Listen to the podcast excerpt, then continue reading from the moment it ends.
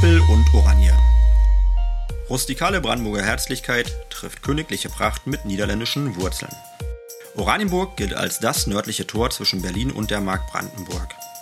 Als Bürgermeister lade ich Sie zu einer Reise durch diese spannende Stadt ein, die auf eine sehr ambivalente Geschichte zwischen Toleranz und Totalität zurückschaut. Wir blicken aber nicht nur in die Vergangenheit, sondern auch nach vorn und sowieso über den Tellerrand hinaus. An dieser Stelle möchte ich Ihnen Persönlichkeiten vorstellen und mich mit Ihnen zu aktuellen Themen austauschen. Nehmen Sie sich etwas Zeit für auffällende Erkenntnisse, gute Gedanken, würzige Diskussionen und mutige Ideen. Ich wünsche Ihnen viel Spaß beim Hören. Alle Jute. Ihr Alex Lesicke. Herzlich willkommen zu Appel und Oranje. Ich begrüße Sie zu einem guten Gespräch mit Mareike Blume. Mareike Blume ist Mutter von drei Töchtern, darunter Nora, die im Jahr 2010 mit dem Down-Syndrom zur Welt gekommen ist. Jedes Kind verändert ohnehin die familiäre Welt grundlegend und ist die vielleicht größte Herausforderung im Leben seiner Eltern. Die Diagnose Down-Syndrom ist aber eine ganz besondere Herausforderung. Sie würde wohl die meisten Eltern wenigstens im ersten Moment ängstigen, verunsichern oder sogar deprimieren. Vielleicht ging das auch Mareike Blume so, aber ganz sicher hat sie gelernt, damit nicht nur offen, sondern geradezu offensiv umzugehen. Mareike Blume ist ein besonders positiver Mensch und sie ist Gründerin des Vereins Glücksritter, geschrieben mit X statt mit CK. Die Glücksritter stellen mit vielen tollen Aktionen die Integration von Kindern mit dem Down-Syndrom in den Mittelpunkt. Bemerkenswert ist dabei, wie fröhlich die Atmosphäre unter den Glücksrittern ist, wenn wieder zu einem inklusiven Fest geladen wird. Mareike Blume gelingt es leicht, andere zu begeistern und wie selbstverständlich machen alle mit, wenn es darum geht, das Leben in seiner Vielfältigkeit zu feiern. Für mich gehört sie zu den Persönlichkeiten unserer Stadt. Danke, Mareike Blume. Ich freue mich auf unser Gespräch. Hallo, Frau Blume. Hallo, Herr Liesecke. Wir haben heute den 19. Februar. Das heißt, das Gespräch wird etwas später dann veröffentlicht. Ähm, aber nur, dass man so zeitlich einordnen kann. Am Ende so der, ähm, also am Ende ist jetzt eine sehr mutige Prognose, aber wir haben so die Hoffnung, dass ähm, dass die Corona-Einschränkungen sich so langsam Stück für Stück jetzt eröffnen in den nächsten Wochen. So, das da nur für die Historiker, die müssen ja wissen, wo wir gerade stehen. Und wir sind im Schloss, also das heißt im hinteren Teil des Schlosses, im sogenannten Haus 2 in einem Büro und haben uns hier also mitten in Oranienburg getroffen. Frau Blume, Sie wissen, ich habe ein paar, so ist schon wie eine kleine Tradition, so einleitende Frage zum Warmwerden und damit würde ich auch gerne einfach mal starten wollen. Haben Sie einen Lieblingsort in Oranienburg? Ähm, ich habe lange drüber nachgedacht. Es gibt natürlich viele schöne Orte, viele, äh, gerade in der Natur und so gibt es schöne, schöne Orte. Ähm, aber ein Ort, den ich besonders, wo besonders mein Herz mit dran verbunden ist, ist Tatsache der Fußballplatz des Oranienburger FC Eintracht. Hat natürlich, äh, wenn ich an unseren, Verein, an unseren Verein denke, damit zu tun, dass da ganz viele tolle Menschen in der, in der Mannschaft der Ü35 sind, die uns ganz doll unterstützt haben und die auch unser Logo auf ihrem Trikot tragen. Weil die einfach immer für uns ganz viel gemacht haben und uns einfach mit Stolz auf der Brust beim Spiel tragen. Und das finde ich ganz toll, dass Fußballer so ein Riesenherz haben und das einfach zeigen. Ja, Danke. Deswegen. Es ist manchmal nicht nur die Schönheit des Ortes, sondern die Menschen, die das Die Menschen, ja. Vor allem die Menschen. Ja. Haben Sie eine früheste Erinnerung an Oranienburg? Ja, das ist auch sehr äh, interessant. ich bin ja eigentlich äh, in Berlin aufgewachsen, also geboren und aufgewachsen. Und meine Berlin Eltern, ist groß, wo in Berlin? Ähm, Im Märkischen Viertel in Reinickendorf. Mhm. Also was jetzt nicht mehr Sido. ganz so schön ist. Sido, ja. Wohnt ein paar Häuser nur weiter entfernt, ja.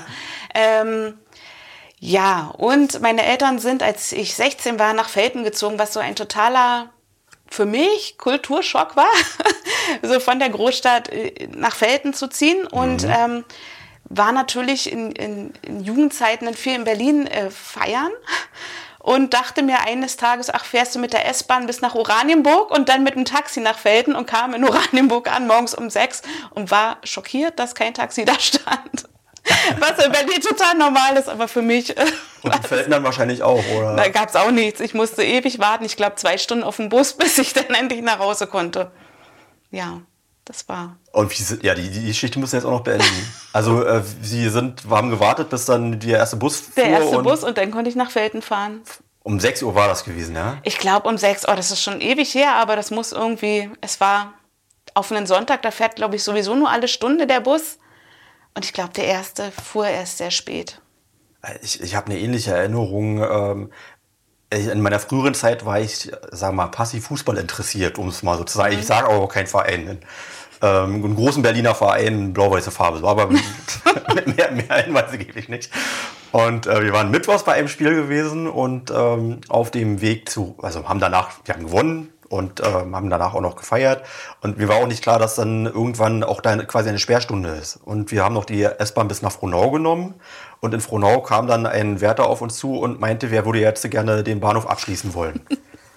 Und äh, da war, das war auch die Zeit vor Handys. Also da konnte man niemand anrufen. Das genau. ist heute alles kein Problem mehr irgendwie. Mama wird schon irgendwie kommen, aber das ist damals auch ausgefallen. Also sind wir losgelaufen. Und wir haben es dann auch wirklich geschafft, bis äh, die Brücke zwischen Neuendorf, Birkenwerder da äh, bei der, na, diese, dieses chinesische Restaurant bei der mhm. Pagode. Äh, bis da sind wir gekommen und dann hat uns tatsächlich jemand mitgenommen und nach Oranienburg gebracht. Und als wir in Oranienburg waren, das ist dann der, das Ende der Geschichte, da kam dann gerade die erste S-Bahn rein.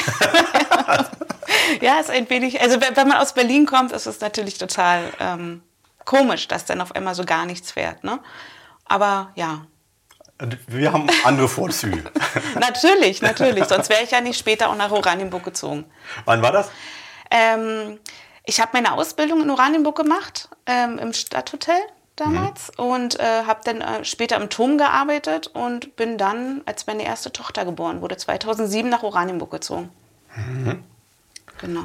Haben Sie auch einen Tipp für Oranienburg? Also ein Geschäft, ein Restaurant, ein Ereignis? Da habe ich auch lange drüber nachgedacht, würde, wenn ich vom Verein aus antworten würde, natürlich die äh, Geschäfte nehmen, die uns einfach immer unterstützen. Darf man nennen? Darf man nennen. Das wäre auf jeden Fall ähm, Running Man, der Sportshop. Mhm. Mhm.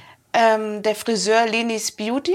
Mhm. Die war jetzt bei unseren Fußballturnieren immer mit dabei und hat die Kinder geschminkt und auch die Fußballspieler und ähm, Crazy Balloon in der Lenitstraße. Also ich habe selten so kreative Menschen erlebt. Die machen aus allem, was man möchte, sofort was total Tolles. Die sind mit ihren Luftballons wirklich super. Sehr schön, danke. Ja, ja also für lokale Größen ist auch ein Werbeblock erlaubt. Völlig in Ordnung. Und haben Sie auch eine Regel Nummer eins? Ähm, ein Lebensmotto? Ein Lebensmotto, ja, habe ich. Ähm, das heißt, äh, such nicht nach dem Sinn des Lebens, sondern gib ihn ein. Und das ist für mich irgendwie ganz, ja, ich weiß nicht, man fühlt sich ja oft so, dass man nicht weiß, was, was man im Leben überhaupt erreichen möchte oder was, was das Leben für einen hat, äh, vor, also was das Leben mit einem vorhat. Aber ähm, Nora ist Tatsache der Mensch, der mich irgendwie so geerdet hat und mir gezeigt hat, dass das vielleicht auch der Sinn ist, für Menschen da zu sein. Für mich so. Nora hat sie in bester Weise verändert. Ja. Ja. Können Sie uns erklären, für diejenigen, die keinen, also für Sie ist das alles völlig klar, aber ähm, was ist Trisomie 21? Was ist das Down-Syndrom? Was bedeutet das? Ja, also ich bin ja, äh, wie gesagt, Mutter nur, keine Ärztin, aber ähm, es ist so, dass jeder Mensch ja 46 Chromosomen hat ja. und der Mensch mit Down-Syndrom hat 47. Mhm. Also in dem 21. Chromosom ähm, hat sich ein drittes halt mit reingegangen. Man hat ja mal Chromosompaare und bei der 21 hat der Mensch mit Down-Syndrom halt drei Chromosomen statt nur zwei. Jetzt sagen Sie, Sie sind nur Mutter. Also, ja. aber da, also ich sag mal, das, was Sie mir jetzt erzählt haben, ich kann mich dunkel erinnern, im Biologieunterricht haben wir darüber auch schon gesprochen.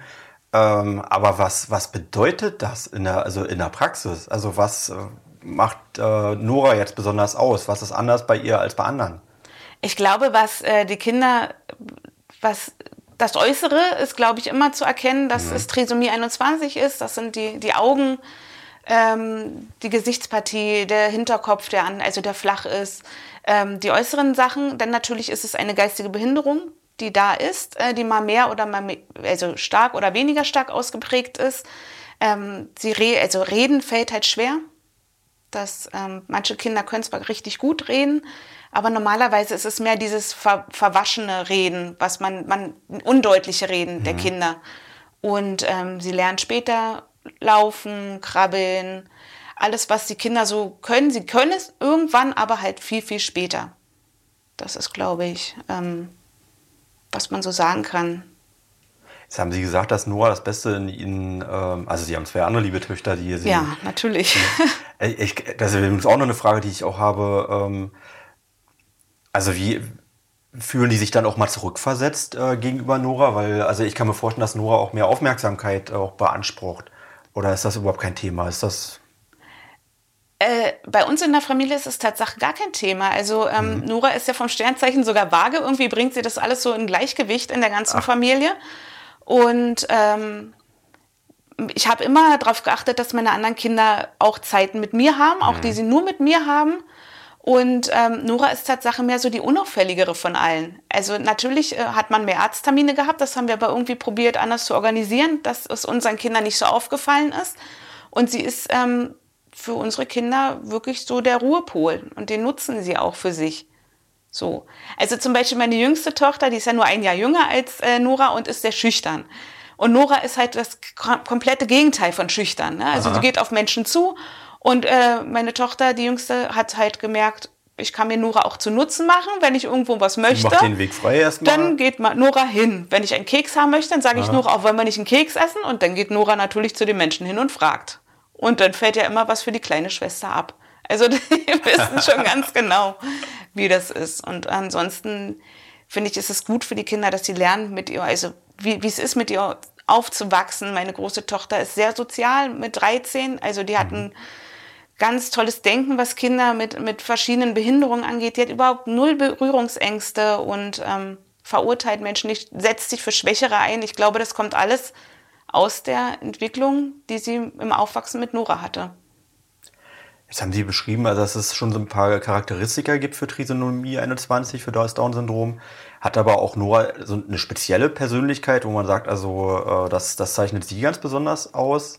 Also sie ist total humorvoll und versteht auch Sarkasmus. Also wir sind eine sehr humorvolle Familie und ich finde es total toll, dass auch sie äh, den Schalk im Nacken hat. Also sie, sie, jeden Tag lachen wir mit ihr. Also es gibt immer irgendwas, was sie ganz besonders toll in dem Moment gemacht hat, dass wir lachen müssen und sie, sie gleicht einfach jeden aus bei uns so.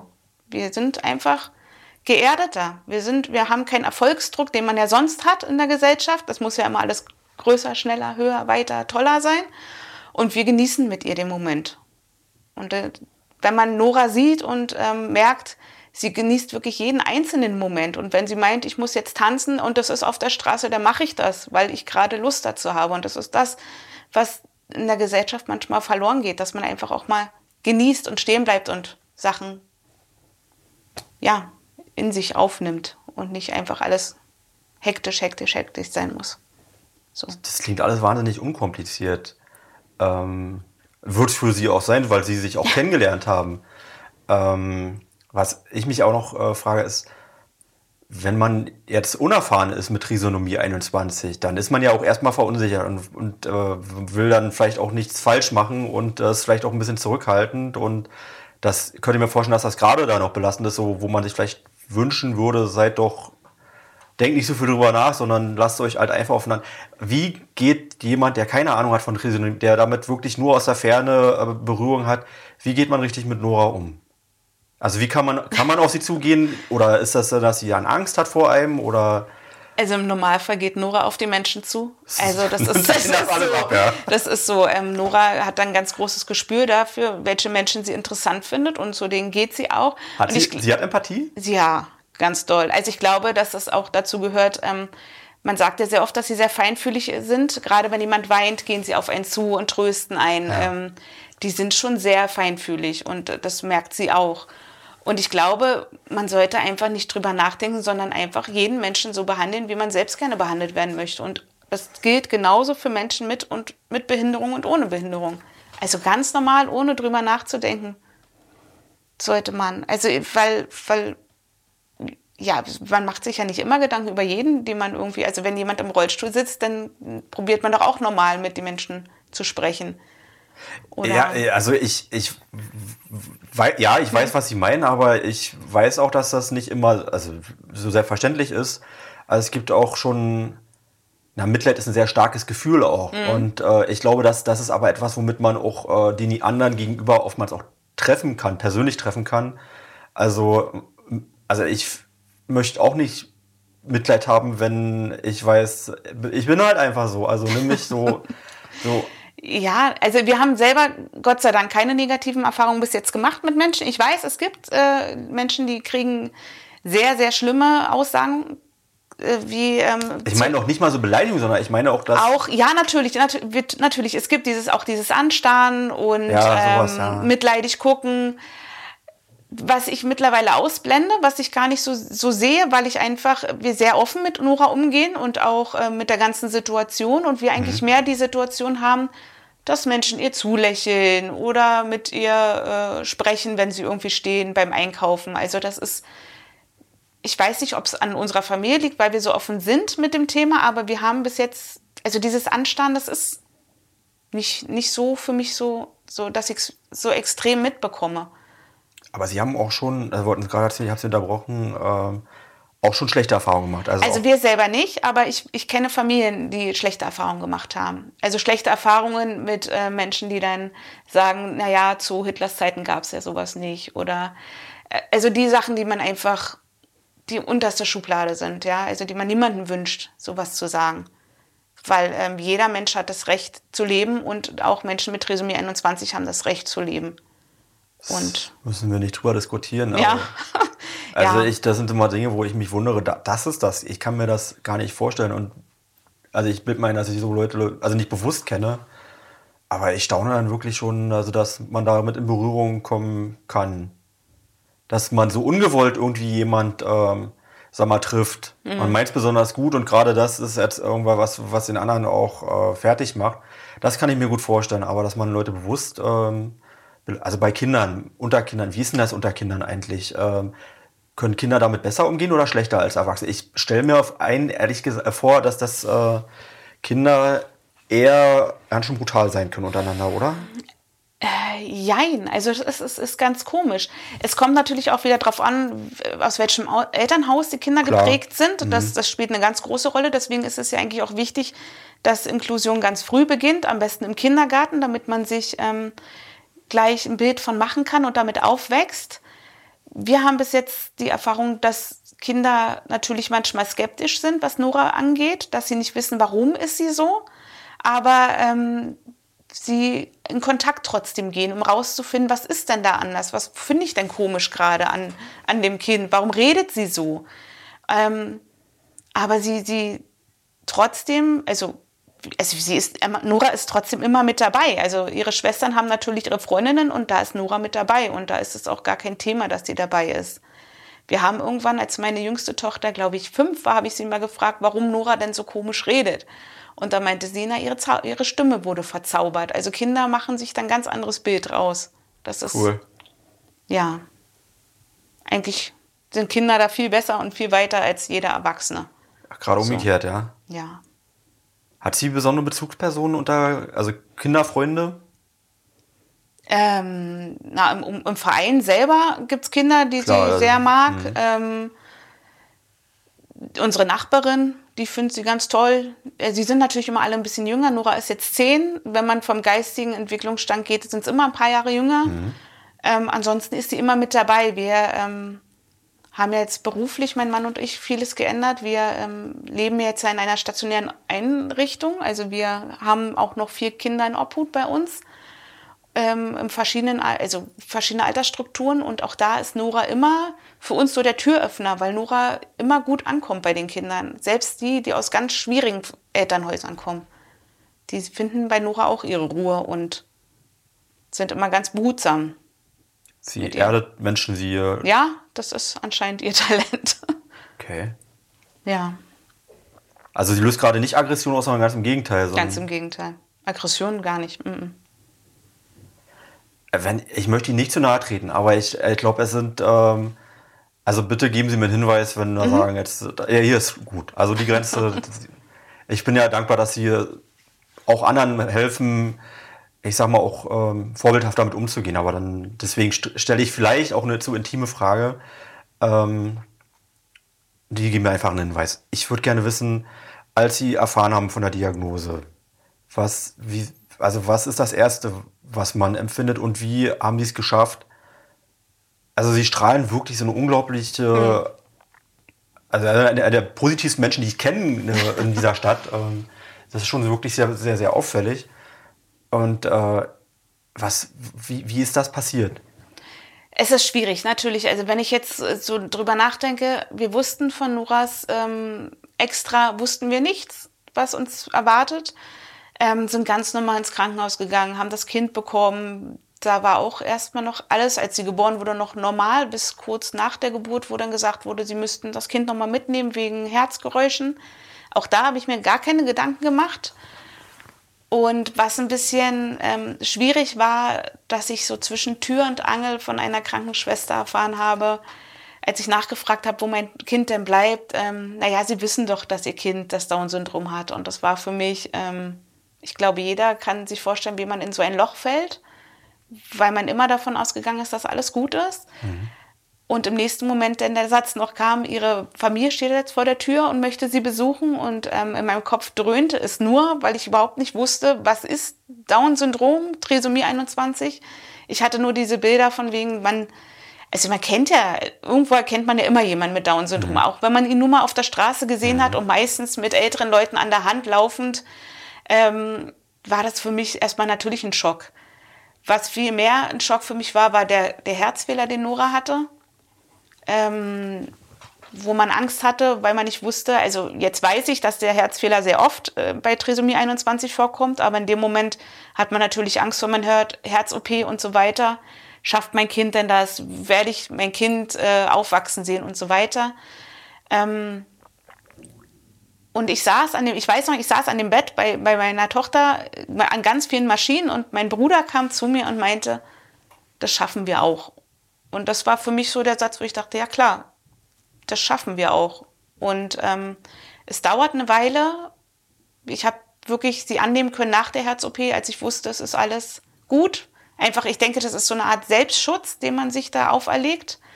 Und ähm, seitdem war das einfach für meinen Mann und mich immer klar, sie gehört dazu, sie ist ein Teil unserer Familie und man lernt damit umzugehen. Ich bin nie ein Mensch, der gerne negativ denkt. Ich denke immer positiv, weil ich denke, nur negativ denken muss sehr anstrengend sein für die Menschen.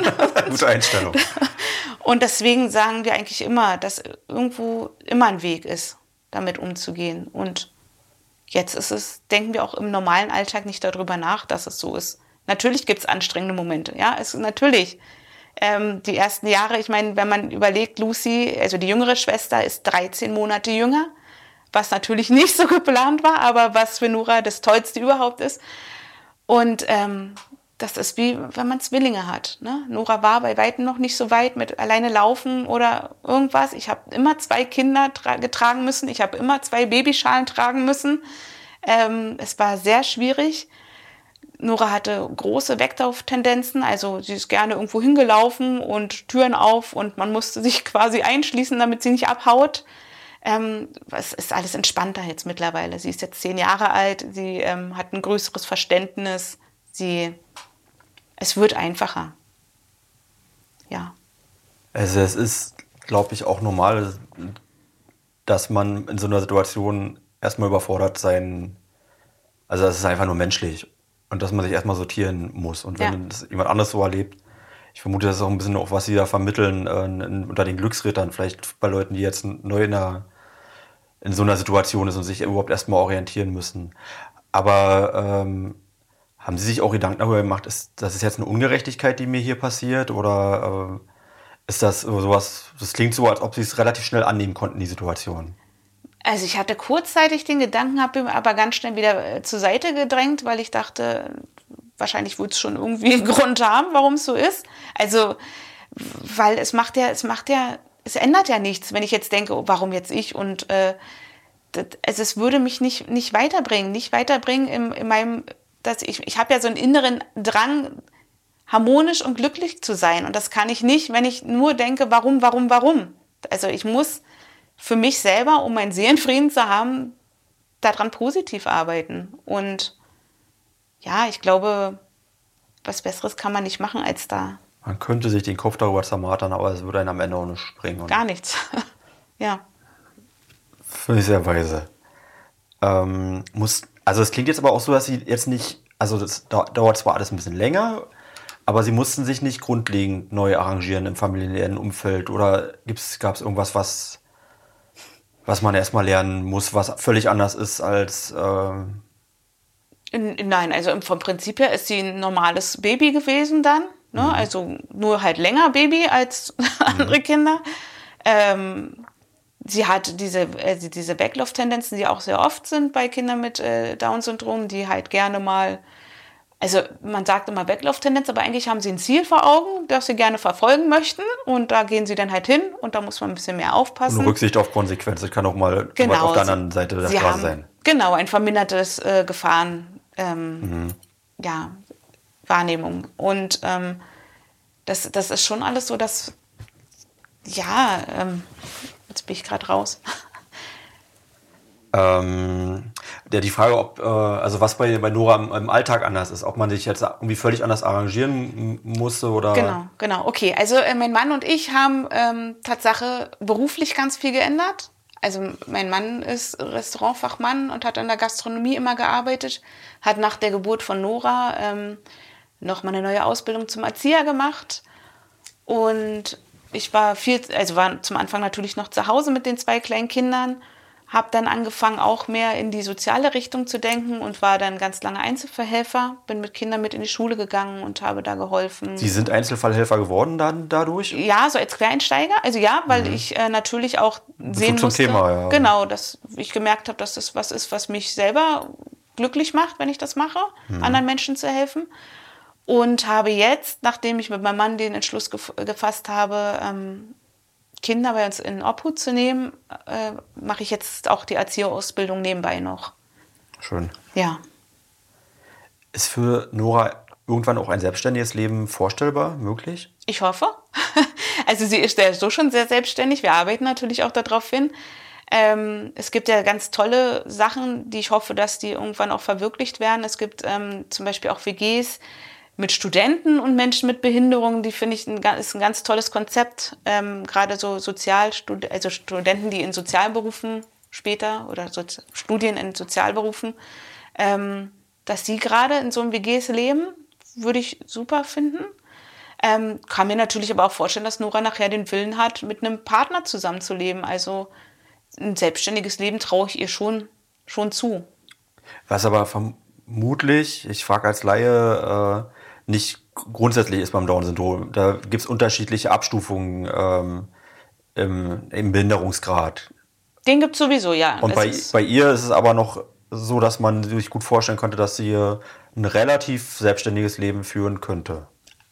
Also ich würde es so, so sehen, na klar. Also es ist immer schwierig, ähm, ich denke immer wirklich so, wie es gerade dann ist. Also ist genauso bei der Schule. Man sagt immer, oh, Inklusion muss unbedingt, sie muss unbedingt an die und die Schule gehen. Mhm. Und dann geht's, ist es irgendwann so weit und man merkt, okay, aber die und die Sachen funktionieren bei ihr noch nicht und deswegen schwieriger. Ne? Ähm, so wie ich sie zu Hause erlebe, sie, sie kann sich selber Essen machen, sie zieht sich komplett selber an. Sie ist schon denke ich, irgendwann so weit, dass sie auch alleine leben wird. Und sie wird auch den Willen haben. Sie ist sehr willensstark und ich glaube schon, dass sie später alleine leben möchte. Und vielleicht äh, wahrscheinlich in der Nähe von uns, so dass man immer noch ein Auge drauf hat. Und sie hat zwei Schwestern, die sie, wie gesagt, sehr lieben. Ähm, wer weiß, wo ihr Weg hingeht. Das weiß man ja bei niemandem. Und Sie haben auch schon die Jungs im Blick, äh, oder vielleicht, also Sie meinte, sie hat auch schon Interesse an Jungs irgendwie oder. Na, noch nicht so richtiges Interesse, aber das wird natürlich kommen. Also da sind die ja. ja wenn ihr auch Papa von zwei Töchtern habt, hat auch einen enormen Blick natürlich. es wird kommen. Also wahrscheinlich ein bisschen später als, als bei, den, bei der Großen jetzt, aber ähm, ich denke schon, die sind ja nun auch, die möchten ja auch Liebe und alles haben und Umarmungen. Ich glaube ja. schon, dass das irgendwann ein Thema sein wird. Ja. Können Sie uns, äh, ich würde mal wegkommen von, von Nora, ich, also danke, dass Sie uns daran so teilhaben lassen, Sie kennenzulernen. Ähm, können Sie uns mal erzählen, wie es zu den Glücksrittern gekommen ist und was die Glücksritter machen? Okay, ähm, ja, also wir waren immer sehr aktiv in verschiedenen, also wir waren bei, beim Netzwerk Gesunde Kinder mit unseren Kindern und äh, da kommt man in Gespräche und irgendwann gab es mal einen Anruf vom Netzwerk Gesunde Kinder und die hatte mich gefragt, sie hat gerade eine Familie kennengelernt mit Down-Syndrom, die haben gerade ein Baby bekommen, ob es denn irgendwo Kontaktmöglichkeiten gibt. Und da ist mir dann das erste Mal bewusst geworden, nein, gibt es nicht in Oranienburg oder auch in der näheren Umgebung. Man müsste wahrscheinlich nach Berlin reinfahren, wenn man wirklich einen Verein finden möchte. Und dachte mir, okay, ähm, ich würde die Familie gerne treffen wollen. Da war Nora gerade drei. Als, ähm, 2013 ungefähr. Genau, mhm. genau. Ähm, da war Nora drei und habe die Familie dann kennengelernt und dann wuchs in mir langsam dieser, dieser, diese Idee und der Wunsch, einen zentralen Punkt haben zu wollen, an dem man sich wirklich treffen kann. Und bin dann in Kontakt gegangen mit dem Eltern-Kind-Treff in mhm. Oranienburg. Und ähm, die waren sehr offen dafür und haben uns gleich ihren kleinen Raum zur Verfügung ge gestellt, dass wir eine Krabbelgruppe machen können mit Kindern mit Down-Syndrom. Und das wurde auf einmal so schnell angenommen und aus allen Richtungen kamen Menschen mit Kindern mit Down-Syndrom und wir wurden immer größer und größer. Und ähm, dann haben wir gesehen, okay, das ist der richtige Weg, ähm, weil die Menschen uns das auch, die, oder die Familien uns das auch wiedergespiegelt haben, dass es einfach ein toller Ort ist, um sich auszutauschen, weil man oft äh, alleine dasteht, gerade so die ganzen Angelegenheiten, die man so braucht, von der Pflegekasse über Ämterbesuche ja. und so weiter. Ähm, das sind einfach Sachen, die man nicht einfach so mitkriegt. Also es ist jetzt nicht so, dass man nach Hause kommt, man kriegt eine Broschüre von der Krankenkasse, so das können Sie jetzt alles beantragen. Nein, man muss sich alles wirklich alleine ähm, aneignen. Und äh, so kann man das natürlich in der Gruppe viel besser. Jeder hat Erfahrungen und ähm, dadurch, dass wir wirklich ein großes Spektrum an, an Alters, ähm, also von wirklich ganz klein bis jetzt, ich glaube, der älteste ist 19 oder 20 jetzt mittlerweile. Aber das hat sich erst so entwickelt. Am es hat angefangen hat mit einer Krabbelgruppe. Genau, genau. Es hat angefangen mit einer Krabbelgruppe. Dann ähm, gibt es ja den Welt-Down-Syndrom-Tag, mhm. der 21.3. Mhm. Und ähm, da, das war auch eine schöne Geschichte. Da hatte ich irgendwann im Eltern-Kind-Treff gefragt, nach, können wir da nicht irgendwie so eine Art Kaffeerunde machen, einfach, dass man so ein bisschen diesen Tag feiert. Daraus wurde dann ein großes Fest.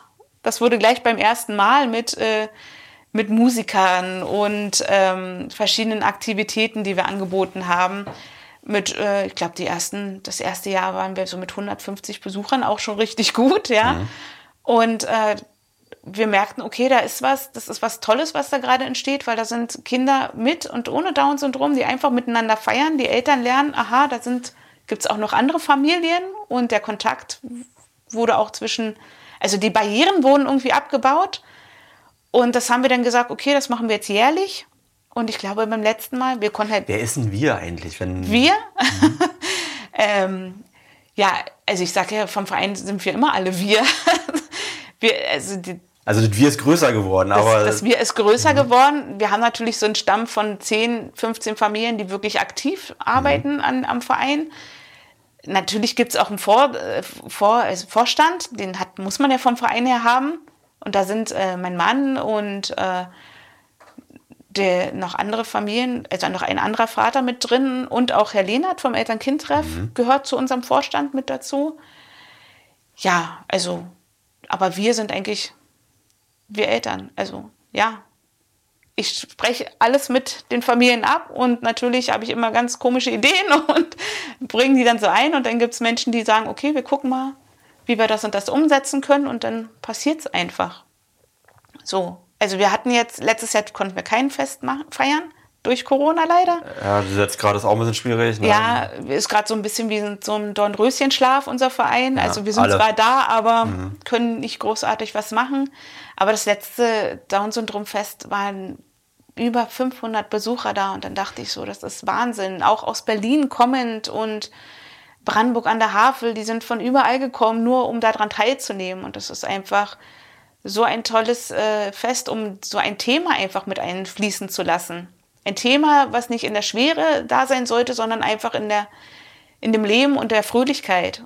Und ich denke, dass man positiv Sachen besser aufnimmt, als wenn man dieses nur fachliche und es könnte ja das Schlimmste passieren. So. Das ist auch das, was mich an den Glücksrittern so, so beeindruckt. Erstmal, so erstmal dieses total nette Label, also schon, da ist halt auch viel Professionalität auch dahinter. Man merkt halt einfach, diejenigen, die den Namen gegeben haben, die das Label gemacht haben, die Veranstaltung, da ist so viel, also nicht nur Liebe, sondern es ist halt einfach auch gut gemacht. Und äh, gut gemacht ist es deswegen, weil da Leute, die was können und auch Kraft und Zeit investieren wollen, da richtig Energie reingesteckt haben. Und äh, das, das sieht so leicht alles aus, aber ich, ich kann gut verstehen, äh, dass da auch richtig Arbeit dahinter ist. Und äh, Sie haben es gerade selber auf den Punkt gebracht, es, ähm, also die, die äh, Barriere, die, die spürt man bei diesen Festen so überhaupt nicht. Das ist überhaupt kein Thema und das ist so erleichternd, so, so erfrischend so. Genau, also man hat ja immer den Fokus auf sein eigenes Kind und möchte ja, dass das Kind in einer, in einer schönen Gesellschaft leben kann, in der es wenige Berührungsängste gibt. Das ist ja der Ansporn aller Eltern. Mhm. Die Professionalität ist auch sehr schön. Da habe ich neulich, vorhin dann natürlich ein, eine Firma vergessen zu loben. Na, das und das ist, das ist Zimt und Zucker. Die, an die sind wir herangetreten und ähm, haben gefragt, ob man nicht ein Logo entwickeln könnte. Und die haben alles wirklich kostenfrei gemacht. Die haben diesen Namen entwickelt, sie haben uns ähm, das Logo entwickelt. Und das war so toll und ähm, sind auch immer noch unsere, unsere Partner in, in allem, mhm. wenn wir Flyer machen und so. Die, unsere Website haben sie gestaltet. Die sind einfach auch mit Herzblut mit dabei. Und wenn man diese Menschen immer hat, dann merkt man halt einfach auch, dass es ähm, leichter geht. Ne? Also wir müssen nicht gegen irgendwas kämpfen, sondern da sind Leute, die sagen, ja, wir machen das jetzt.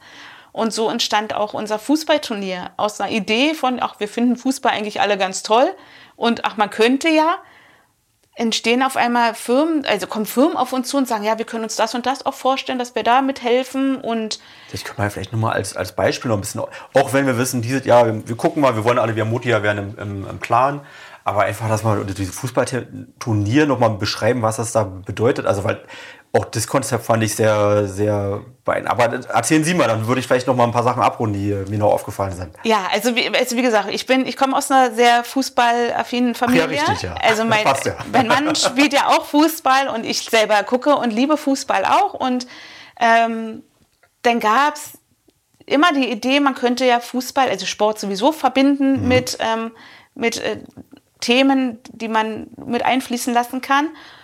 Und dann waren wir auch beim Oberhavel Masters mal gewesen. Und dann gibt's ja immer, gab's oder gab's immer dieses Halbzeitspiel.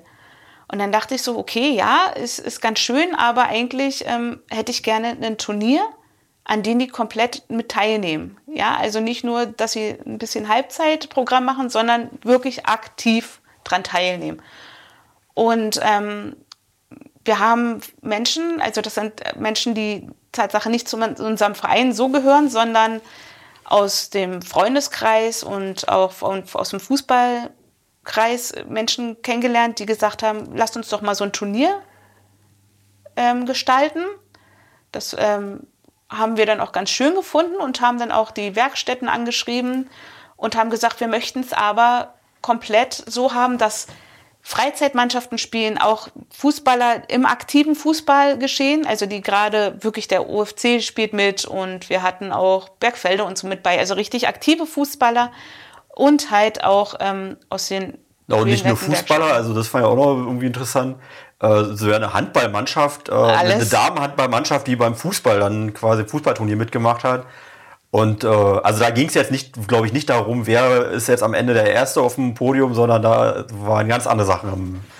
Der Spaß äh, steht vor allem im Vordergrund. Total im Vordergrund. Und man merkt halt beim Fußballturnier gar nicht, dass jemand wirklich anders ist. Also auch, was ich total schön finde, wenn man da so eine Mannschaft hat, ähm, wie Bergfelde, die Männermannschaft, die ja wirklich im aktiven Fußball sind. Und die spielen dann auf einmal gegen eine Mannschaft der Caritas, ja. ja und die Caritas, die war so ehrgeizig, ja, ja die sind ja, da völlig mit reingegangen und sind am Ende auch ähm, auf dem dritten Platz gelandet, ja, also obwohl nachher ist egal, wie viel da man geworden ist, aber dieser Spaß an sich ist einfach so schön dabei, ja.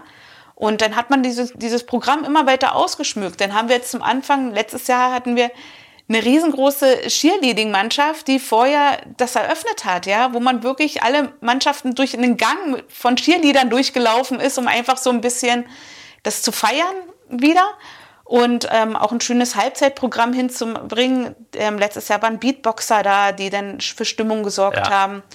Also einfach dieses Thema rund zu machen und einfach ja zu sehen, jeder hat irgendwie Spaß und ich glaube, Sport verbindet einfach viel schneller. Ja. So, also es ist ein sehr, sehr schönes Event. Und mittlerweile, ähm, wir haben ja immer nur zehn Mannschaften.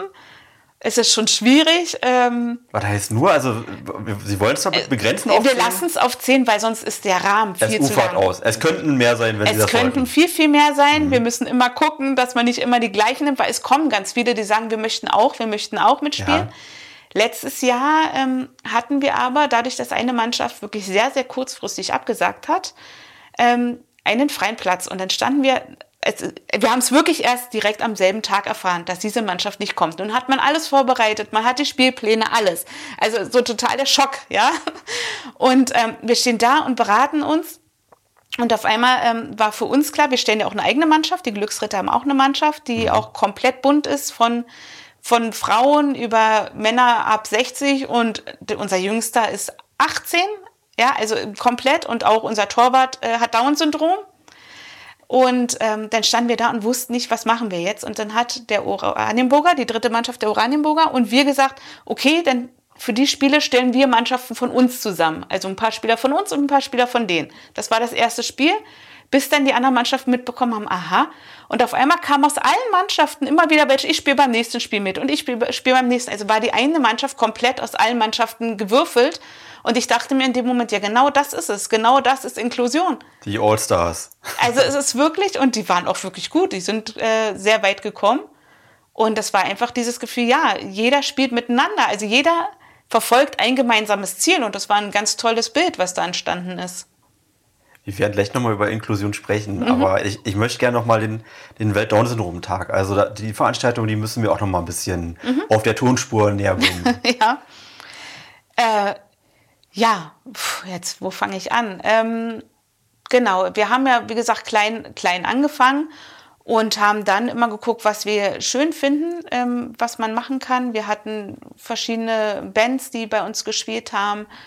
Ähm, ja, also alles, was Kindern irgendwie Spaß macht. Da sind auch Tanzgruppen mit drin. Wir gucken immer, dass wir örtliche Vereine kriegen, die äh, irgendwas am Bühnenprogramm machen können, um einfach auch, dass die ihren Raum und Platz finden also das, das war uns immer ganz wichtig.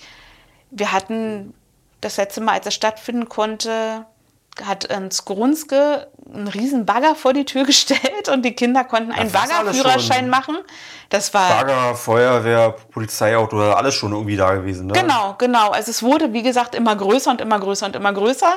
Da sind auch, ja, also es ist eigentlich gemein, weil ich irgendwie gar nicht alle aufzählen kann, die wirklich daran auch helfen und teilnehmen weil da auch die Verkehrswacht zum Beispiel mit bei ist, die uns immer eine Hüpfburg hinstellen. Und Wenn wir anfangen, wir werden irgendjemand vergessen und das ist nicht böse gemeint. Nein, bitte, bitte nicht, nicht sagen, ich bin jetzt gar nicht mit bei. Also im Herzen sind alle mit dabei ja. und auch immer ganz toll, dass es so unkompliziert klappt. Und ähm, beim Welt-Down-Syndrom-Tag, bei dem Fest, lassen wir immer verschiedene Themen mit einfließen. Also ich mache gerne irgendwelche Videos, die vorher gespielt, abgespielt werden im Netz findet man immer ganz viel, gerade am 21.03. weltweit, was so kommt an, an Geschichten und ähm, lass halt gerne das Thema so mit einfließen, ob man irgendwelche Bände hat, wo Eltern ihre Geschichte erzählt haben, was man nachlesen kann. Einfach ähm, für die Menschen, die es interessiert, dass sie es einfach mitkriegen. Ähm, ja, und das wird, wie gesagt, immer gut angenommen wird total gut angenommen. Was, was ich noch, noch ergänzen wollte, ist, ähm, wenn man, also wir wissen jetzt gerade nicht, was möglich ist in den nächsten Wochen. Aber mhm. irgendwann wird wieder was möglich sein. Die Glücksritter, die kommen mit Sicherheit mit Kraft zurück. Auf jeden Fall. Wenn dann die Zeit dann dran ist.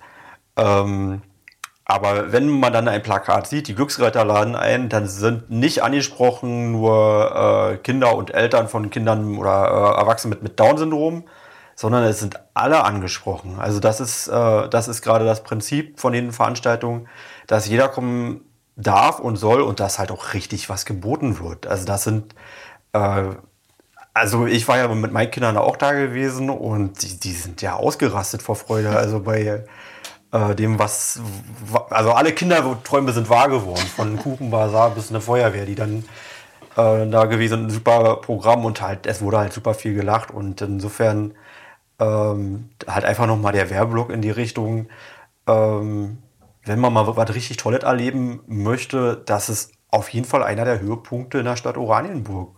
Für Kinder jeglicher Couleur. danke, danke. Ja, also das ist natürlich immer der Anspruch, dass es offen für alle ist, weil wir wollen ja dieses Separate nicht. Wir wollen nicht dieses nur, nur die Menschen ja. mit Down-Syndrom sollen, sollen zusammen sein. Wir möchten, dass Zusammenleben gestaltet wird. Und ähm, deswegen ist es ganz wichtig, dass alle Familien kommen, egal aus, aus welchem Klientel oder also wirklich, dass jeder Spaß haben kann. Ich würde gerne noch mal ein paar Fakten zum Glücksritter zusammentragen. Mhm. Also wie viele Familien, wie viele Mitglieder sind Sie? Um die 20 Familien sind wir. Um die 20 Familien. Und äh, also Sie organisieren Feste, Sie haben eine Krabbelgruppe. Was sind so die äh, Liste von den wichtigsten Punkten, die, die Sie pflegen, ausmachen, also wir haben unsere Krabbelgruppe, die im Normalfall einmal im Monat stattfindet. Wir haben einmal im Monat eine Sportgruppe, die hier hinterm Schloss in der Tonhalle stattfindet, mhm. einmal im Monat. Das ist auch äh, Tatsache, wollen wir das öffnen, nicht nur für Menschen mit Down-Syndrom, sondern mhm. auch für, ähm, ja, hört sich mal blöd an, normale Kinder. Ähm, das machen wir. Wir haben Schulprojekte schon veranstaltet das war auch eine ganz tolle Geschichte. Wir haben angefangen an der Torhausschule. In, in diesen ganz normalen, es gibt ja diese Projektwochen immer Anfang des Jahres mhm. und da wurden wir gefragt, ob wir nicht auch ein Projekt stellen möchten und haben dann zum Thema Down-Syndrom aufgeklärt. Das fing erst wirklich ganz fachlich an mit, mit was ist Down-Syndrom und so weiter und ähm, ging dann über in Selbstversuche. Wir haben den Kindern, also die Kinder waren glaube ich, von 8. bis 10. Klasse alles mit dabei vom Alter her und haben den äh, Brillen aufgesetzt, durch die man sehr schwer gucken konnte, haben den Kopfhörer aufgesetzt und ähm, sie sollten mit Walnüssen reden, damit sie merken, welchen Kraftaufwand Menschen mit Down-Syndrom geben müssen, damit sie einigermaßen verstanden werden. Oder Ach, weil die Motorik einfach, das ist jetzt nicht, nicht nur was, was äh, geistig ist. Das ist motorisch auch ganz viel, ja. na klar. Also sie haben ja oft Probleme mit den Augen und äh, Ohren kann natürlich auch sein, dass sie eine Art von Schwerhörigkeit haben. Mhm. Und ähm, sie haben auch Handschuhe anbekommen, die Kinder, dicke Handschuhe, weil ähm, die, sie sind sehr grob motorisch, Menschen mhm. mit Down-Syndrom. Mhm. Und dann sollten sie halt mal Jenga spielen mit Handschuhen um einfach mal zu sehen, Jenga, dieser Holzturm, wo man Ja, danke. und ähm, oder Tabu, wo, wo, man viel reden muss und so weiter, mussten sie wirklich mit diesen Sachen ausprobieren, mit der Brille und so weiter. Es war eine Herausforderung. Mhm. Die Kinder haben irgendwann gesagt, ach, oder die Jugendlichen, sage ich jetzt mal lieber, die haben dann irgendwann gesagt, ach, ich möchte jetzt auch mal einen kleinen Auftrag erledigen und sind in die, sollten zum Sekretariat laufen und äh, ein paar verschiedene Sachen organisieren, Büroklammern und so weiter. Und mhm. dann haben sie erstmal gemerkt, aha, okay, es ist nicht so einfach, ähm, normal zu wirken in einer, in einer normalen Gesellschaft, so mhm. mit Down-Syndrom, was man machen muss. Und am Ende des Projektes haben wir dann einen Nachmittag geboten, an dem Jugendliche auf freiwilligen Basis ähm, mit Kontakt mit Kindern mit Down-Syndrom kommen konnten. Und das haben Kinder auch genutzt. Natürlich nicht alle Jugendlichen, ähm, man erreicht, glaube ich, nie immer alle, aber es kamen äh, Jugendliche und haben den Nachmittag über mit unseren Kindern gespielt. Und ich glaube einfach, dass das der Moment ist, wo die ein anderes Verständnis dafür kriegen und auch anders auf die Menschen zugehen. Wir hatten am Anfang eine Fragerunde gemacht, was sie schon wissen über Down-Syndrom und äh, wie sie damit umgehen. Und am Ende, und das hat sich wirklich alles bei jedem ins Positive entwickelt. Und das war eigentlich. Ich hatte den Eindruck, oder am Anfang den Eindruck, dass, äh, ich sag mal, so, so Selbsthilfe eine Rolle spielt. Aber umso mehr die Glücksritter kennengelernt haben, umso mehr habe ich den Eindruck, dass, ähm, naja, dass das ein Thema ist, womit sie sich gar nicht so lange aufhalten, sondern eher, eher Inklusion, aufeinander zugehen, feiern. Äh, es scheint, scheint, also von außen schon viel mehr der Bedarf daran zu sein, dass, dass also dieses Belastende irgendwie zu klären, aber da, wo sie zusammenfinden, ist es, also erfreulicherweise, also offenbar ist der Bedarf ja einfach auch gar nicht da, sondern gucken wir eher, dass wir was Tolles aus der Situation machen. Ne? Also ich glaube, äh, den Raum, den haben die, die Eltern, wenn sie Probleme haben in unseren Gruppen, die, da regelt man das äh, alles untereinander. Aber ich glaube, dass es für jede Familie einfach gut ist, wenn, wenn wenn diese Vorurteile abgebaut werden, weil jeder von uns weiß, wie schwer es nachher ist, wenn ein Kind in die Schule geht oder äh, überhaupt in der Gesellschaft sich bewegt, dass das die Themen sind, die eigentlich wichtig sind, dass die Gesellschaft offen dafür wird. und nicht ähm, es was Komisches wird. Ja, ja.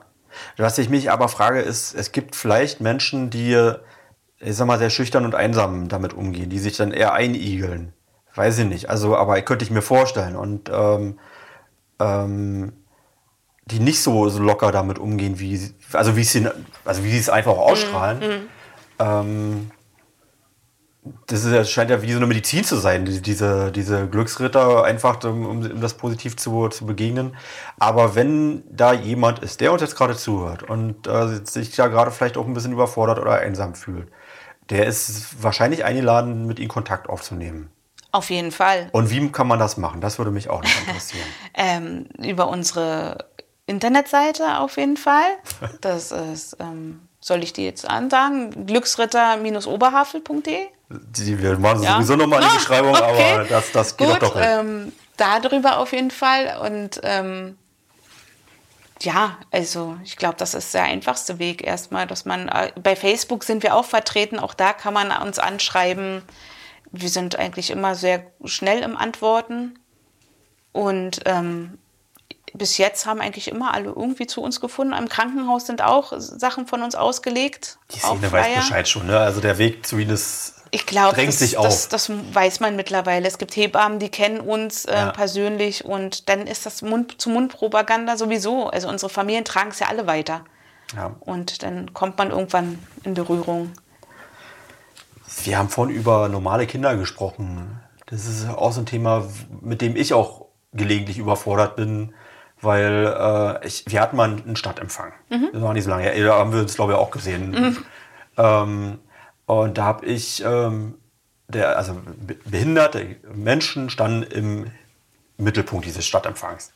Also habe ich erstmal natürlich geguckt, wie muss man politisch korrekt, wie kann ich äh, behinderte Menschen ansprechen. Und es ist, also Google hilft einmal nicht wirklich weiter. ja, ist, glaube ich, schwer. Ähm, ich selber denke immer, dass man, ähm, es kommt immer darauf an, wie man es sagt. Ne, es gibt ja, ja, ich glaube, das ist ganz entscheidend, ob man nun sagt Mensch mit Behinderung oder behinderter Mensch. Es kommt immer äh, darauf. Menschen mit Handicap, besondere Menschen, Behinderte. Genau, also genau. Es kommt aber immer darauf an, ob man es wohlwollend meint oder ob man es abwertend sagt. Also ich glaube, dass, dass das mehr entscheidend ist. Weil, ja, weiß gar nicht, ob, ich weiß nicht, ob Nora, Nora ist dafür noch zu jung, aber ob das wirklich so im Normalfall, ich weiß da auch kein Patentrezept, wie man es letztendlich Aber es ist ja auch gut zu wissen, dass man dann so viel auch nicht falsch machen kann, sondern die, eine respektvolle Tonlage ist am Ende viel wichtiger, ja. als jetzt äh, den politisch korrektesten Begriff irgendwie äh, akademisch herzuleiten. Genau. Ja, ich denke, dass es das einfach ist weil die Meinung da wirklich auch auseinanderging. Also äh, ich, ich versuche mal bloß zu beschreiben, äh, ich habe bei der einen Seite gehört, am besten man sagt einfach nur Behinderte, um es jetzt nicht irgendwie dramatischer zu machen, weil und das ist ja eine Behinderung, also man muss nicht drum herum reden. Und äh, dann gab es aber auch die andere Linie, die gesagt haben, aber man musste schon irgendwie betonen, dass das eben, äh, dass man das Merkmal nicht hervorhebt, sondern äh, von auch betont, dass es Menschen sind, äh, also behinderte Menschen oder besondere Menschen. Dann sagen die anderen aber wiederum, das ist aber vielleicht auch ein bisschen überbetont und wird dadurch dann gerade eher so ein bisschen äh, befremdlich. Also. Ja, das ist wahrscheinlich so eine Grundsatzdiskussion, die man irgendwie jeder anders für sich empfindet. Ja. Ähm, ich, ich weiß nicht, irgendjemand hatte mal gesagt, ähm, er möchte einfach nur beim Vornamen genannt werden. Ja, super Idee, so. ja, finde ich auch gut.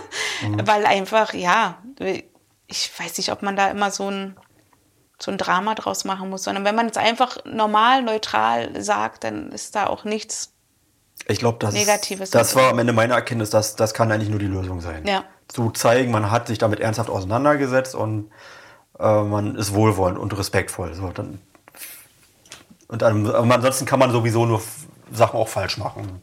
Wenn jemand was falsch hören möchte, dann. Natürlich, natürlich. Sonst das so. Ähm, haben Sie, also Sie haben jetzt ganz viel mit ehrenamtlicher Tätigkeit. Mhm. Ähm, also das haben Sie sich ja auch erarbeitet, erschlossen, aber Sie sind auch eine Expertin für ehrenamtliche Tätigkeit geworden dadurch. Kann man das sagen? Ähm, haben Sie vielleicht ein paar Sachen, die man anderen, die vielleicht, ähm, also wo Sie auch ein Vorbild auch sind, also ein Thema, es kann ja auch ein anderes Thema sein, äh, so anzunehmen, wo, wie kann man sich entwickeln? Gibt es irgendwo Hilfestellungen? Ähm, Haben Sie sich da allein geführt? Haben Sie vielleicht auch Fach? Gibt es Budgets? Am Ende gerät man ja auch über Geld, ähm, wo man vielleicht ich weiß, das ist eine ganz schön globale Frage, die man jetzt nicht in einem Satz an. Aber vielleicht so ein, zwei kleine Tipps, die Sie uns mit auf den Weg geben. Können. Also es ist, es ist so, dass es total schwer ist und ich finde, dass da ganz viele Steine in den, in den Weg gelegt werden, wenn ja. man ehrenamtlich arbeiten möchte. Ähm, so einen Verein zu führen ist bei Weitem nicht einfach. Ich verzweifle jedes Mal an diesen ganzen finanziellen Sachen, die man beim Finanzamt einreichen muss. Äh, die Tätigkeitsnachweise ähm, mit dem Amtsgericht stand ich ganz lange auf dem Kriegsfuß, weil es um diese Satzung geht, weil dann ein Wort falsch geschrieben war und ähm, wo ich immer denke, ach komm, man will was Gutes tun, aber man muss so viel dafür ja. leisten. Ja, das ist, da würde ich mir manchmal ein bisschen mehr Entgegenkommen wünschen. Ähm, eine große Stütze war mir in dem Moment Martin, also Herr Lehnert, äh, mhm. der da wirklich besser drin ist. Herr Lehnert ist der Leiter vom äh, Eltern-Kind-Treff. Genau, Genau. Von der Stadt Oranienburg, da kann man natürlich auch Kontakt aufnehmen. genau. Und äh, der hat mir halt ganz viel damit geholfen, weil ich bin in so Sachen, was alles dieses fachliche, schriftliche angeht, mhm. überhaupt nicht gut drin. Ich bin mehr so für die kreativen Prozesse zuständig und ähm, ja, ich, da würde man sich wünschen, dass das ein bisschen besser läuft. Ansonsten von den Geldern her, die Spenden konnten wir uns bis jetzt nie irgendwie beschweren. Wir haben wirklich immer ganz großzügige Spenden erhalten und sind auch immer sehr dankbar dafür ähm, um unser, unsere weiten, weiteren Sachen damit natürlich Vielleicht zu sollten wir das Spendenkonto auch nochmal irgendwie im Anhang erwähnen. Ne? Gibt es da ein Spendenkonto bestimmt? Ja. Mindestens auf der Homepage, aber ich notiere mir das auch mal, dass das auch auf jeden Fall mit reingehört. Genau. Also es Sehr ist noch nicht so, dass wir fertig sind mit, äh, mit Spenden. Ich glaube, da Nee. Würde einem immer noch was einfallen. Natürlich. Also wir finanzieren ja, wie gesagt, unsere Feste damit und ähm, auch die Schulprojekte und alles wird über, die, diesen, über unser Konto finanziert. Wir holen uns auch, ähm, wir haben für unsere internen Familien ähm, eine, eine kleine Bücherei angelegt zu jeglichem Thema Down-Syndrom. Ähm, auch da können sich auch zum Beispiel Erzieherschüler an uns wenden und wenn sie gerade das Thema Down-Syndrom haben, was man auch in der Erzieherschule hat, ähm, Informationen holen. Das, ähm, das ist nicht alles nur so aus den Büchern, sondern man kann sich auch Tatsache mhm. an den Verein wenden und das miterleben. Ich glaube, das ist immer ganz gut. Gern, super. Inklusion ist so, so ein großer Begriff und ich habe das Gefühl, also es gibt so einen anderen Begriff Digitalisierung, da versteht auch jeder irgendwas drunter und wahrscheinlich jeder was anderes drunter. Äh, und bei Inklusion ist es auch so, so ähnlich. Und mein, mein Eindruck ist, äh, wir sind da mitten in einer Entwicklung, nicht am Anfang, aber auch noch lange nicht am Ende. Mhm. Und deswegen würde mich mal interessieren, jetzt haben Sie ja erzählt, seit 2010 werden Sie wahrscheinlich ein bisschen bewusster da auch eine Entwicklung verfolgen, sicherlich auch vor Ort. Ähm, wo haben wir gestartet, wo befinden wir uns jetzt und wo, wo müssen, also, nee, noch globaler, was ist Inklusion? Ja. Und was ist die Idealvorstellung von Inklusion? Die Idealvorstellung ist, dass es gar keinen ähm, extern gibt, dass alle zusammen Lernen in Schulen, in Kitas alle zusammen sind und es nicht diesen Extrabereich jedes Mal gibt. Ja. Ne? Also ich, ich schätze jede Förderschule. Also es soll bloß nicht so klingen, als wenn das schlimm ist. Ich, ja. Nora selber geht auch in eine Förderschule. Ja?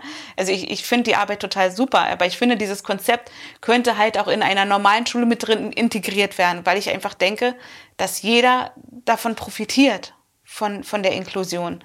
Ähm, und da sind Tatsache noch also wenn man von Inklusion ja mittlerweile, man hört ja oft, Inklusion, also die Schule betreibt Inklusion, ist es leider aber immer noch sehr in die, in die körperlich Behinderten. Also geistig behindert ist immer noch sehr schwierig angeordnet, in, auch in Oranienburg. Ähm, wir hatten es auch sehr schwer mit Schulen, um Schulen zu finden. Kitas ist auch Tatsache noch ein Thema. Ähm, wir waren auch schon ähm, bei, der, bei, bei, so, bei den ersten Hilfen. Es gibt so ein Netzwerk Erste Hilfe und da wurden wir auch mal eingeladen zum Thema Down-Syndrom und da sind halt ganz viele Kita-Leiter und auch Kita-Erzieher. Ich verstehe jeden Erzieher, der sagt, ich habe ja schon so viel zu tun. Dann kann ich nicht noch ein Kind mit Behinderung aufnehmen. Und das ist halt jedes Mal so ein Stich ins Herz wie jedes Elternteil. Ne? Also, weil wir leben ja mit unseren Kindern und wir wissen, wie toll es sein kann. Und es gibt aber gleich diese Grenze, weil entweder zu wenig Personal da ist, was ja oft in Kitas leider der Fall ist. Und ähm, ich mir einfach wünschen würde, dass man gar nicht drüber nachdenken muss, nehme ich jetzt dieses Kind oder dieses Kind, sondern ich nehme einfach jedes Kind, egal ob Behinderung oder nicht. Ja, und ähm, das ist äh, bei Weitem noch wirklich sehr schwer. Also ich habe im Verein leider auch eine Familie, der der Kita-Vertrag gekündigt wurde, weil das Kind eine Behinderung hat. Und dann denke ich mir, das ist, ähm, das, das kann nicht funktionieren, das kann nicht sein, dass sowas heutzutage noch so ist. In Oranimo? Mhm. Ist das gut ausgegangen? Das Kind ist nicht mehr in der Kita. Das ist dann in eine andere Kita gekommen. Also es ist, ähm, ich will, ich will ja auch, also ich halte es sehr offen, weil ich ja nun nicht möchte, mhm. dass äh, das angekreidet wird, soweit. Ähm, es ist halt so, wir haben ja in Oranienburg eine, eine Inklusionskita und andere freie Träger ruhen sich darauf aus. Die sagen, wieso gehen Sie doch da und da in die Kita, die machen ja Inklusion. Und dann ist das nicht das Bild von, was ich habe, was Inklusion betrifft. Das, das betrifft, mein Kind kann wo, da in die Kita gehen, im Normalfall, wo vielleicht auch die Geschwisterkinder sind. Mhm. Ja, also warum soll ich in verschiedene Kitas gehen, nur weil das eine einen Inklusionsbedarf hat? Es muss auch irgendwie in die andere Kita, also in die, in die Nicht-Inklusionskita gehen können. Und ähm, das ist halt so, so, sehr schwierig noch, weil wenn man alles abzieht, im Prinzip ist es auch nur ein normales Kind, ja. Und ähm, man kann auch Förderungen beantragen für das Kind. Also es ist ja nicht so, dass es da ist und die müssen jetzt ganz viel machen. Ja, also es, es kann auch ein Einzelverhelfer mit in die Kita kommen, der dem Kind hilft. Ja, es gibt verschiedene Budgets, die beantragt werden können. Ja, ähm, ich verstehe immer nicht. Ich sage immer gerne, man muss einfach nur einen Schritt mehr machen und dann würde das vielleicht auch funktionieren. Ich weiß, dass viele sagen, wie noch einen Schritt mehr? Ich bin doch schon am Limit, ja. Aber dafür müsste einfach die, die ganzen Rahmenbedingungen einfach wahrscheinlich besser laufen, damit die Erzieher vielleicht auch offener sind. Also so ein bisschen ohne Einstellungssache, ne? Also ich, ich versuche versuch, versuch, vielleicht auch ein bisschen pointiert, ne? Also mhm. oder ein bisschen überspitzt irgendwie äh, das mal zu spiegeln. Ähm, ich bin nah bei Ihnen, aber mhm. wir, wir wollen mal eine Diskussion führen. Ne? Okay. Ähm, also es gibt auch ähm, es gibt eine unglaubliche Vielfalt von Behinderungen. Mhm. Körperlicher und geister, äh, geister, geistiger Art. Und äh, die Idealvorstellung, die wir haben, ist, dass jedes Kind an jeder Kita ähm, aufgenommen wird. Jetzt haben wir aber Kinder, also manche sind ja wirklich geistig sehr schwer beeinträchtigt, wo also ich glaube, da sind wir uns sicherlich auch einig, ähm, das ist halt schon, äh, also bettlägerig oder sowas, also das ist dann schon schwierig, dann die in, in, in die Kita mit äh, einzubinden. Ähm, es gibt, glaube ich, auch Behinderungen, wo es an Teilen gut funktioniert. Also es gibt zum Beispiel eine, eine Schule, wo die ist besonders auf Sehschwächen. Ähm, es gibt eine Schule, die ist auf Rollifahrer mehr. Also es gibt schon baulich äh, manch, mhm. bei manchen Schulen, die auch teilweise auch viele Jahrzehnte äh, alt sind, schon mal Herausforderungen, die man beim Neubau natürlich selbstverständlich mitdenkt, aber nicht beim Altbau. Und das sind also dann teilweise auch Schwierigkeiten, die sind, die sind so vererbt, sage ich mal, und die in der Zukunft werden wir es anders machen. Und die Idealvorstellung verstehe ich auch. Aber ähm, ich sag mal, am Ende ist, glaube ich, auch ein Prozess, wo, und das ist auch noch ein Thema, ähm, haben wir angesprochen, wo man auch die Menschen auch ein bisschen, also diese Selbstverständlichkeit, dass äh, Behinderte nicht, nicht irgendwie separiert werden, sondern integriert werden. Die ist, ähm, also sie tragen einen guten Teil dazu bei, dass es jetzt zu, zu einer Normalität wird. Und deswegen finde ich es auch so wichtig, dass wir hier reden. Aber es ist eine Selbstverständlichkeit, die viele noch nicht so in ihrem Alltag wahrnehmen. Also ich glaube, es gibt Menschen, nicht wenige Menschen, die haben auch, auch Angst vor Umgang mit Behinderung, auch bestimmt im pädagogischen Bereich. Mit Sicherheit. mit Sicherheit gibt es die. Ähm, aber auch da gehört ja einfach mal der Kontakt dazu. Also ich kann natürlich Angst haben vor irgendwas, aber solange ich dem nicht begegne, ähm, wird sich da wahrscheinlich auch nichts dran ändern. Ähm, es ist ja, es ist natürlich ein sehr schwieriges Thema, weil ich da denke, es gibt Länder, die sind da bei Weitem viel, viel weiter, was Inklusion angeht. Da, da, ähm, Sagen Sie mal ein Beispiel. Also, Italien. Was machen die anders? Italien, äh, die sind komplett, die Kinder von, von klein bis groß mit drin. Da gibt es keine Förderschulen?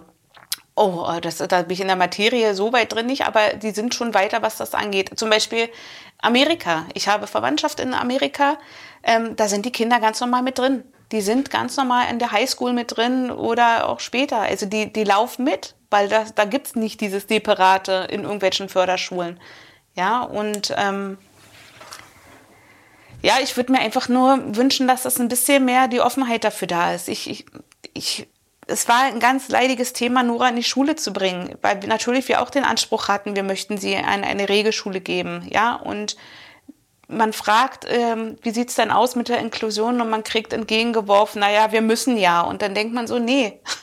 Also mit müssen ähm, weiß ich, wenn jemand sagt, ich muss das machen, dann macht das nicht, weil das gerne möchte.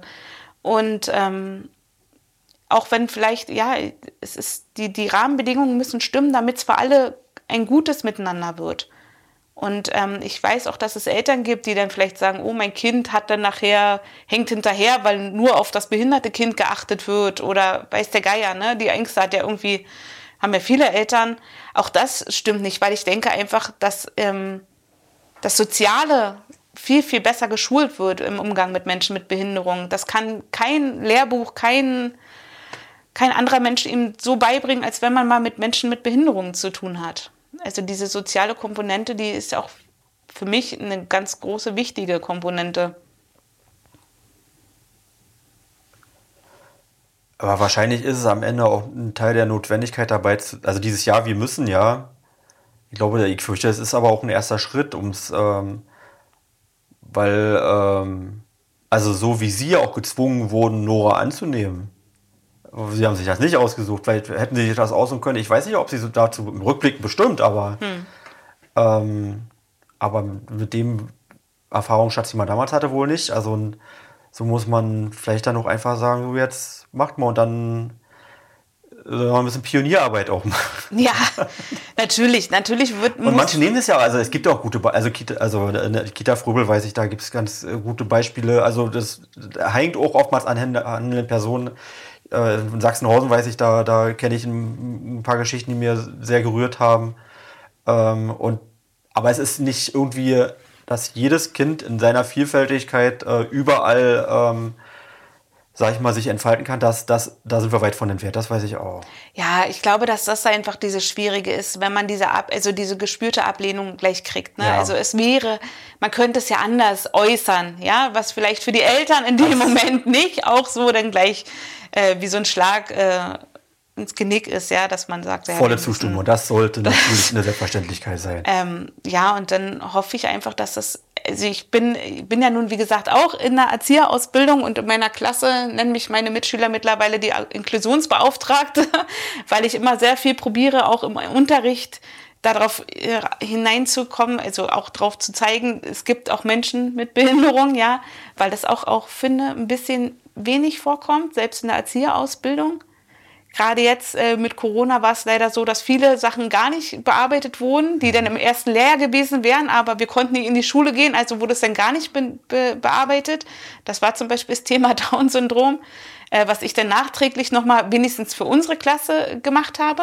Das ist wegen Corona quasi ausgefallen, ja? Mhm. Ja, das, das sind, also da, da, wird einmal bewusst, wo überall dann äh, Dinge jetzt einfach nicht stattfinden, die halt einfach fundamental wichtig die sind. Die wichtig sind, die ja. definitiv wichtig sind. Ähm, ja, also das sind, ähm, man probiert es irgendwie den Leuten immer wieder beizubringen und ich hoffe, dass, ich weiß, in meiner Klasse sind ganz, ganz viele tolle Erzieher, die ganz tolle Erzieher später sein werden. Ja, und die das genau diesen Gedanken, den ich habe, auch weitertragen. Das, es kommt eine Generation, die wird es ändern. Aus dem einfachen Grunde, dass es die älteren Generationen das gar nicht so hatten. Ich meine, früher, wenn zu DDR-Zeiten, wenn ein Kind mit Down-Syndrom geboren wurde, dann wurde es entweder ganz klammheimlich in ein Heim abgeschoben oder den Eltern gar nicht erst gesagt, damit sie das Kind mitnehmen. Also es ist schon so, dass es, es wurde ja früher separiert, ja. Und ich glaube, wenn die neuen Generationen jetzt kommen, an Erziehern, an Lehrern, dann hat es vielleicht auch eine andere Dynamik. Was jetzt nicht heißen soll, dass, es, dass ich äh, das vom Alter. Also ich glaube, es gibt auch ältere, tolle Erzieher, die mit dem Thema umgehen. Aber es gibt halt auch viele, die damit gar keinen Kontakt hatten. So. Ich sehe Inklusion auch noch ein bisschen weiter. Also dieses, dieses Separieren, das war ja nicht nur eine Frage von äh, behinderten und nicht behinderten Menschen, sondern äh, beispielsweise auch so eine Geschichten wie, wie Pflegeheime und sowas. Also äh, so eine Ansätze, dass man heute äh, Kitas und Pflegeheime zusammendenkt und sogar miteinander kombiniert. Ähm, also weil man gemerkt hat, beides fehlt jeweils auch den, also die Generationen fehlen noch untereinander und fühlen sich ja, einsam. Definitiv. Also da, da kann man schon noch gerade eine, eine sehr, sehr starke Entwicklung sehen, eine sehr dynamische Entwicklung, wahrscheinlich auch vor unserer Zeit und wir sind halt einfach jetzt schon noch ein bisschen weitergegangen. Aber was ihnen auf jeden Fall äh, gelungen ist, äh, nicht nur mir heute, sondern auch äh, durch die Glücksritter, ist einem die Angst auch davor zu nehmen. Weil man natürlich dann erstmal denkt, oh, das ist, das ist ja, also nichts ist so fürchterlich wie das Unbekannte. Und ähm, dass man davor keine Angst haben muss, dass man das annehmen kann und dass, ja, also dieses das haben sie ja sogar so gesagt, sogar, so eine, sogar eine Bereicherung für sie, für ihr persönliches Leben war in jeder Beziehung, die sie so sich gar nicht vorstellen konnten. Dass das also für eine Gesellschaft auch im kleinen Oranienburg und im großen natürlich umso mehr genauso zählt. Ähm, also das, das haben sie mir zumindest äh, also sehr, sehr rührend auch vermittelt, weil sie es einfach nicht, das ist keine Phrase, sondern das, ist, das strahlen sie wirklich mit jeder Pore aus. Frau ähm, Blume, ich ähm, würde Ihnen noch ein Abschlussstatement äh, geben. Ähm, wir kommen so langsam zum Ende. Gibt es noch mhm. etwas, was wir noch auf jeden Fall noch äh, heute besprechen wollen? Ich glaube, dass schon viel, viel gesagt wurde. Ne? Und ähm, ja, wir werden weiter daran arbeiten, weiter das Thema in Oranienburg und Umgebung weiter hinaus posaunen und auch Feste weiter feiern und Aufklärungsarbeit leisten und hoffen, dass wir noch ganz viele Leute damit erreichen werden. Das, das werden wir und ich helfe auch gerne mit, wo ich kann. Also das ist wirklich, wirklich auch was, was, also wo man noch aufatmet, weil es halt einfach äh, einen auch stärker und glücklicher macht. Also ich, das kann, glaube ich, jeder bestätigen, der, der irgendwie zufällig oder nicht zufällig zu Ihnen gefunden hat. Frau Blume, ich ja. wünsche Ihnen alles Gute und äh, grüßen Sie die Glücksritter, grüßen Sie Nora, grüßen Sie Ihre Familie, bleiben Sie gesund und ich freue mich so sehr, wenn wir endlich wieder was zusammen so richtig, so einen ganz großen Rummel zusammen machen können. Da freuen wir uns auch schon drauf. Vielen Dank. Alles Gute, Frau Blume. Danke Ihnen auch.